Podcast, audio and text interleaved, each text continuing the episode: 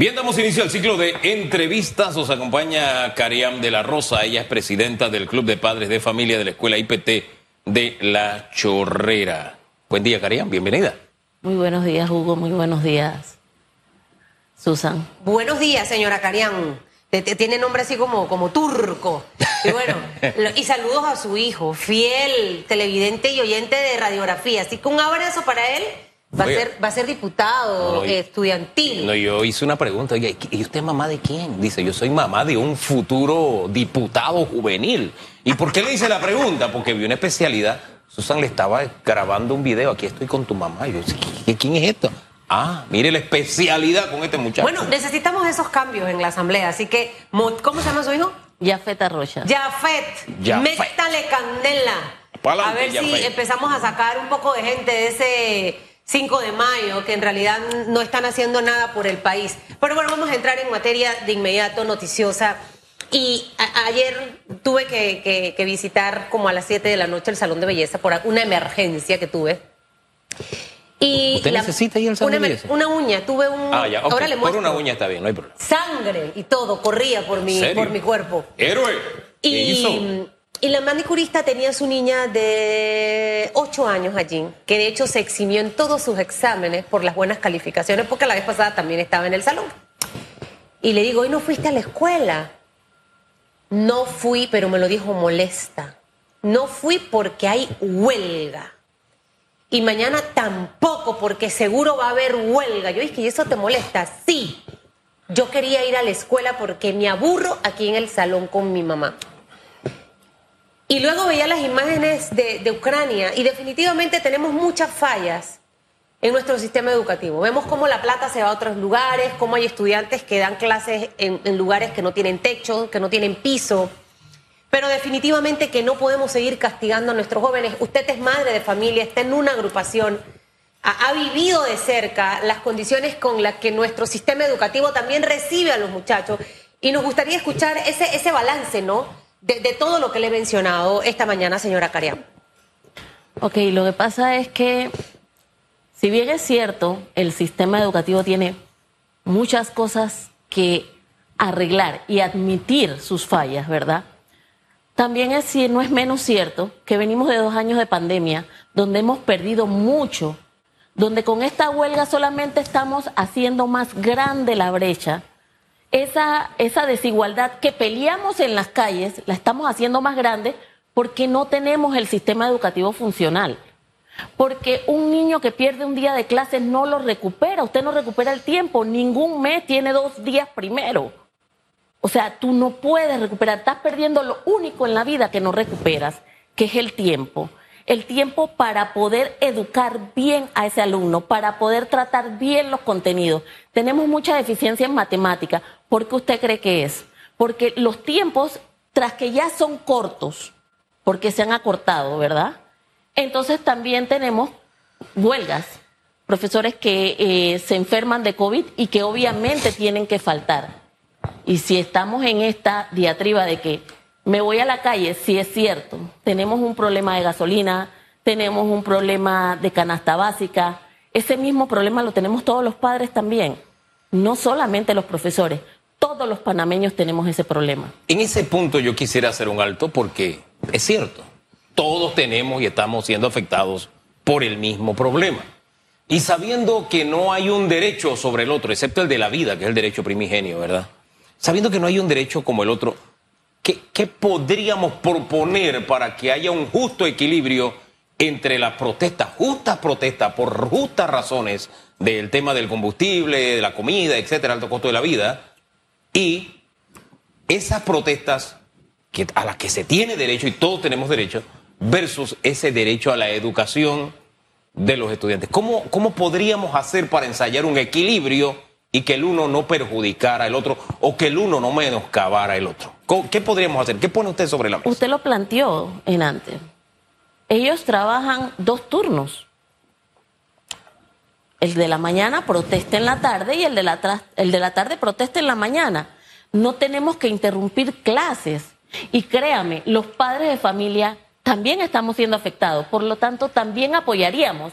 Pero no podemos apoyar que nuestros hijos pierdan clases Más clases. exacto. Más clases. Ya venimos de un tiempo de pandemia. A ver, ustedes me presentaron como la presidenta del IPT de la Chorrera. ¿El IPT qué enseña? ¿Mi hijo puede estudiar construcción y pegar un bloque virtualmente? No. ¿Puede aprender un mecánico a reparar un bloque de una máquina virtualmente? No. Entonces, ¿qué estamos enseñando? Estamos sacando un producto a la calle que al final no le va a servir ni a las empresas ni a las universidades. Hombre, no le va a servir, disculpe Susan, al mismo ser humano para su vida, porque usted, sí, me está hablando de, de no se aprende a pegar un bloque de manera virtual, pero es que incluso leer tampoco ya se ha demostrado, están llegando Así los es. niños a tercer grado, Así es. este año, después de dos años de virtualidad, que no saben leer ni escribir, ni sumar ni restar. Entonces ahí tenemos este resultado. ¿Cómo es que queremos hundirlos más? Eso es lo que no, de verdad yo no logro entender. Tenemos una, ya le dije, tenemos una deficiencia no solamente en matemáticas, en español y en inglés. Tres materias básicas, porque esas materias te van a servir para toda una vida. Y estamos teniendo una deficiencia y deficiencia grande. El promedio de fracasos en este primer trimestre fue alarmante Así es. Fue alarmante. No es algo que que uno o dos fracasos, no. Hubo muchos fracasos. Y aparte del tema de los fracasos, la cantidad de chicos que han abandonado el sistema educativo, decepcionados, traumados, los temas eh, económicos. Alguien en el Instagram decía hay que salir a las calles. Miren, si usted sale a la calle a protestar, hágalo de una manera que no afecte al resto. ¿Y por qué le digo esto? Porque los negocios al final tampoco pueden vender. Entonces, ese empresario que eh, por temas de cierre tiene malos días de venta o le dice a sus empleados no vengas a trabajar y ese no cobra, cierra las puertas o toma la decisión de empezar a liquidar personas. Todo lo que origina negativamente una protesta mal llevada. ¿Qué ocurre con los profesores? Que encima de que estamos súper mal en un montón de cosas, yo siento sinceramente y con muchísimo respeto que es agarrar una excusa para poder revolver el país. Y la mayoría de ellos eh, motivados, incitados por temas políticos partidistas, Sí, porque al final piensan que darle duro con esto le están dando duro al gobierno y al final le están dando duro al país. No, no sé qué piensa usted, señora eh, eh, Carián, porque al final como usted y yo vamos al súper y compramos la comida y nos hemos dado cuenta lo caro que está absolutamente todo. usted, usted también paga luz y la, lo cara que se está poniendo ahorita la luz. O sea, al final todos estamos afectados por todo lo que está ocurriendo. Pero ¿cuál es la mejor medida para poder resolverlo? ¿Cuál sería en el caso de los gremios educativos? Porque bueno, protesten pues. Pero ¿cómo sin afectar a los estudiantes? Y la segunda pregunta es si usted cree que detrás de todo esto puede haber estos intereses eh, partidistas políticos para hacerle daño al gobierno actual. Bueno, le podría decir que eh, si hay intereses partidistas, siempre los han habido, ¿verdad? Eso no es algo nuevo. Eh, la situación es real, estamos afectados todos, padres de familia, o sea, no hay nadie que se salve dentro del país. Yo no creo que haya alguien que se salve excepto los diputados. Este, pero ¿qué pasa? Que estamos luchando, sí, vamos a luchar, pero sin afectar, porque al final estamos afectando el futuro del país. Son los estudiantes el futuro de este país y si no están bien preparados, ¿cuál es el futuro que nos espera? Fíjese que siempre se habla de los jóvenes como si fueran el futuro y yo ahí hago un alto y es cuestión de óptica, ¿no? Para mí no es el futuro, para mí es el presente. ¿Por qué? Hombre, porque él no tendrá futuro en, en la medida en que no le demos presente. Es decir, si él no tiene su formación de hoy, no la de la otra semana, de hoy viernes, no tiene la formación que necesita y que merece, no la tendrá. Y le voy a decir algo muy personal. Yo creo que este gobierno no necesita de verdad ninguna campaña en contra. Este gobierno solito se dispara en el pie. Sí. Es decir, a los políticos que están revolviendo esto porque están tratando de sacar, hey, esa es su tarea, esa es su yo no me meto en eso. Tarea Claro, mala. Claro que hay un ingrediente, pero eso los dibuja de cuerpo entero. Pero les digo una cosa, este gobierno se dispara solito en el pie. Cuando un problema como este, que es la crónica de una crisis anunciada, tú no lo has sabido detener, tú no necesitas de verdad un, un opositor. Y esa es una apreciación muy personal, así como es muy personal lo que le digo, lo del presente y lo del futuro. Por eso yo no me meto en el tema político y el llamado al gobierno a que tome las medidas necesarias porque tiene. Si no las hubiera, aquí no se las hubiéramos expuesto. Y si no han oído radiografía, pónganse a oírlo. Porque sí hay formas de que usted tenga un acercamiento y un entendimiento con la gente, porque esto nos está afectando a todos, señores del gobierno. Pero eso no implica que porque el gobierno que tenemos actúa de esa forma, vamos a usar de escudos humanos a nuestros jóvenes estudiantes. Lo más sabroso para mí es decir, ¡eh, arriba, vamos para la calle! Porque mi hijo, mis hijos, yo hago el esfuerzo para que estén en, escuela privada. Pero eso no es así. A mí me importa mi país, me, importa el presente y el futuro del país. Me interesa que Jafet cumpla sus sueños y no lo puede cumplir si no estudia hoy. Exacto. Y yo no conozco a Jafet, pero Jafet es un niño que necesita y merece dentro de todas las limitaciones que tenemos y dentro con la calidad de gobierno que tenemos y la calidad de docente que tenemos, merece lo mejor hoy, no mañana. Es que yo le decía a una persona que me preguntaba sobre qué yo opinaba, es docente, le dije, mira, la, alza de la gasolina no te lo va a resolver la ministra de Educación. No. El alza de la canasta básica tampoco te lo va a resolver la ministra de Educación. El estado de las escuelas sí te lo debe resolver ella, pero no es que ahora es que las escuelas están en mal estado. Eso es una historia triste y sin final. Así es. ¿Verdad? Que no hay agua en las comunidades y por eso no hay agua en las escuelas. Lo descubrieron después de pandemia. O sea, si no hay agua en la comunidad no puede haber agua en la escuela. Si usted no viene a trabajar aquí, usted no cobra. Los maestros no están trabajando y están cobrando completo su salario. Es más, en pandemia cobraron completo su salario mientras todo esto se iba acomodando. Yo siento que uno tiene que buscar primero. Uno, uno tiene que buscar líderes que realmente se sienten en una mesa. Yo soy dura negociando y difícil de convencer si una cosa no está bien, pero también soy una mujer que busca consenso porque al final esto tiene que ser ganar, ganar para todos. En este momento, ¿cuál sería ese llamado a la dirigencia educativa, que es la que está incitando y motivando a los docentes en este paro? Eh, eh, ¿Cuál sería eso? Y lo segundo, eh, señora Carián, el gobierno también tiene una responsabilidad aquí, y grande, y le voy a explicar por qué. Porque para mí es inaudito que nosotros dejemos la mesa servida para que políticos malintencionados revuelvan como están revolviendo el país, con el único objetivo de golpear al señor Cortizo o a Gaby Carrizo, cuando al final nos están golpeando a todos los panameños y la economía que está tan mal y encima con todo esto eh, vamos a quedar peor. Así que el gobierno siento que allí tiene una responsabilidad. ¿Cómo va a reaccionar y cómo se va a manejar en medio de esto? Y ver qué soluciones también encuentra eh, para el tema de la canasta. Bueno, ya se subió, está todo alto. Vamos a poner a la gente a trabajar. Vamos a dar trabajo. No sé. Esas dos cositas, señora Cariam.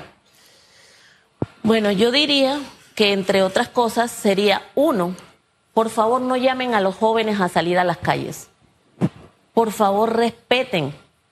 Los, jóvenes no deben estar en ese tipo de ¿Y los están motivando a que salgan? Sí, he visto en varios lugares que eh, llamamos, hay padres de familia que se unen, vuelvo y digo, nosotros también estamos afectados y esa lucha la comprendemos completamente. Lo que no podemos comprender es que nuestros estudiantes sigan perdiendo más clases. Eso me parece a mí que es el error más grande que estamos cometiendo, porque cuando ellos pierden clase, estamos luchando por una desigualdad supuestamente, pero la desigualdad la hacemos más grande cuando ellos pierden clases. Cerrar las escuelas no es la solución. Con cerrar las escuelas no va a bajar el combustible, no va a bajar la canasta básica, no se van a reparar. Si en dos años de pandemia no las repararon, no las van a reparar en diez días que ellos cierren las escuelas. Eso no va a suceder. Y el mensaje al gobierno, ¿cuál sería? ¿Qué, qué, cuál es la actitud con la que tiene que salir hoy viernes para ver si las cosas se ponen en calma? El detalle es que yo pienso, entre otras cosas, que hay mucha falta de voluntad, porque sentarse en una mesa con personas que no tienen poder de decisión, porque la ministra de Educación no tiene poder de decisión sobre el combustible o sobre la canasta básica o sobre crear empleos, ella no tiene ese poder de decisión. Mandar una comisión, debería haber ya estar sentado el vicepresidente, estar sentado gente que pueda resolver, como dijo el, el señor Hugo, el ministro de Economía y Finanzas, el ministro de Trabajo, porque ellos hablan hasta de salarios caídos y en eso sí está la ministra de Educación involucrada. Pero a ver, dígame, ¿qué podemos hacer si no hay la voluntad de ninguna de las dos partes? Porque si yo me, me siento en una mesa a decir, yo quiero esto cerrado, y el que está del otro lado no me lo puede dar, me levanto de la mesa porque no me lo puede dar, tampoco entonces hay deseos de que haya un entendimiento de ambas partes. Pero yo creo que el deseo, yo creo que sí. No sé si sea un tema de capacidad, ¿sabe? Porque a mí me cuesta, me cuesta creer que algún miembro de esta administración no, no quiera cesar con el tema de las protestas. De hecho, ahorita el ministro de Vivienda fuera, usted estaba sentadita ahí al lado de él. Ahora le pregunto, pero creo que no sé si, si falta de creatividad, falta de, de visión, de ver... ¿De capacidad? Eh, pu- puede ser también, porque a veces uno eh, está en la casa y ve un tema con los hijos y de repente el papá o la mamá se queda en shock y uno de los dos que toma la batuta. Bueno, eso es lo que necesitamos ahorita, que alguien entre, reaccione y resuelva. Mire, y esto no es para hacer sentir incómodo a nadie. Si hay una misión a Marte hoy y me dicen, Hugo, hay una misión a Marte, eh, tú vas a estar al frente en- para que programes todo, y tengo que decir, hey, yo no puedo. Ah, Pero hay gente que no reconoce eso. Y el no reconocer, el reconocerlo implica que acepto mi humanidad. Y al aceptar mi humanidad yo tengo que buscar ayuda. Y le insisto, aquí en este programa, en debate abierto también se han puesto cualquier cantidad de alternativas para que el gobierno de alguna forma no solucione, porque este es un problema mundial, ¿verdad? Pero por lo menos que alivie o cree una especie de solidaridad real con la gente, una sencillita que nos haría entender a todos que llevamos el mismo peso, es que los funcionarios de, mire, comenzamos diciendo de mil, pero sí que le cuesta mucho al de mil pagar su gasolina, que de mil quinientos para arriba, paguen su gasolina, paguen, usen su carro, y eso hace sentir por lo menos que todos llevamos la misma carga.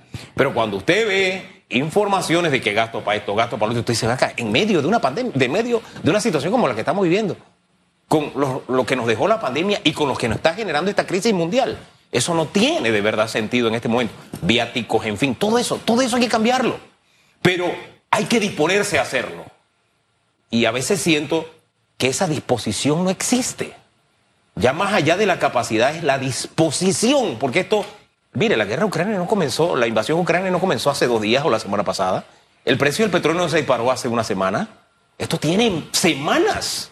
Entonces el problema está allí y si usted no lo soluciona, es como cuando pasaba mi mamá y decía, hey, los trastes no se van a lavar solos, no se van a fregar solos, alguien tiene que fregarlo. Pero porque los trastes estén sucios, no voy a encender la casa para que se caiga la casa encima, entonces perdemos los trastes y perdemos todo. No sé si le ubico en los extremos en que nos estamos ubicando. Los trastes están sucios, el gobierno no los friega, pero entonces viene otro y dice, vamos a prender la casa porque los trastes están sucios. No, destruyendo, no construimos. Y hacia allá es donde debemos apuntar porque dice el adagio oriental que cuando dos elefantes pelean, sufre la hierba. Y aquí el que está sufriendo es el estudiante. Y es en lo que no se está pensando. No se está pensando, use usted el eslogan que quiere usar, no le está usando. Porque si a usted le interesa un estudiante, usted le da clase. Con las limitaciones que tenga, con las situaciones que está enfrentando, usted va y lo hace. Porque yo soy producto de educación pública, de profesores que pensaban de esa manera y que me enseñaron que sí es posible. No es posible que hoy no sea así. Y no es consuelo de que, ah, no, es que las cosas están mal y como están mal, que sigan mal. No, hay que mejorar. Hay que tratar de hacer las cosas bien. Pero le insisto, es un asunto de todos. Es un asunto de todos. Aquí nadie puede eludir responsabilidades. Una reflexión para cerrar de su parte. Disculpe que me haya ido tras la emoción. A mí me duelen, joven. Me duelen. Me duelen en el corazón. Doña Karen. Eh, mi reflexión sería que no podemos combatir la desigualdad creando más desigualdad. Totalmente cierto. Que, creo que eh, el, mire, Sí. corta y sencilla. Sencillito. ¿Cómo combatimos la desigualdad? Cerrando las calles para que menos gente trabaje. El taxista no recoge para. Porque el taxista del día a día lo que hace es para comprar en la tarde la comida, para la noche y para el día siguiente. Y así mismo el que sale a vender los aguacates aquí, mi amigo querido. eh, estamos afectando a mucha gente. Y, de verdad usted no se deje utilizar por esos malos políticos que al final lo usan usted. Usted es el que se arriesga, está en las calles y ellos al final son los que están llenos de plata. No, no, use su inteligencia de verdad y deje de dejarse utilizar por estos malos políticos. Ojalá que hoy, este fin de semana, las cosas vayan eh, normalizándose y que el lunes los chicos puedan regresar a dar sus clases. Que la niña de la señora Jennifer, esa del salón de belleza, el lunes esté en su salón con la maestra como quiere para que la mamá no se la tenga que llevar al trabajo porque no puede estar dando clases. Señora Cariam, muchas gracias por haber estado con nosotros. Me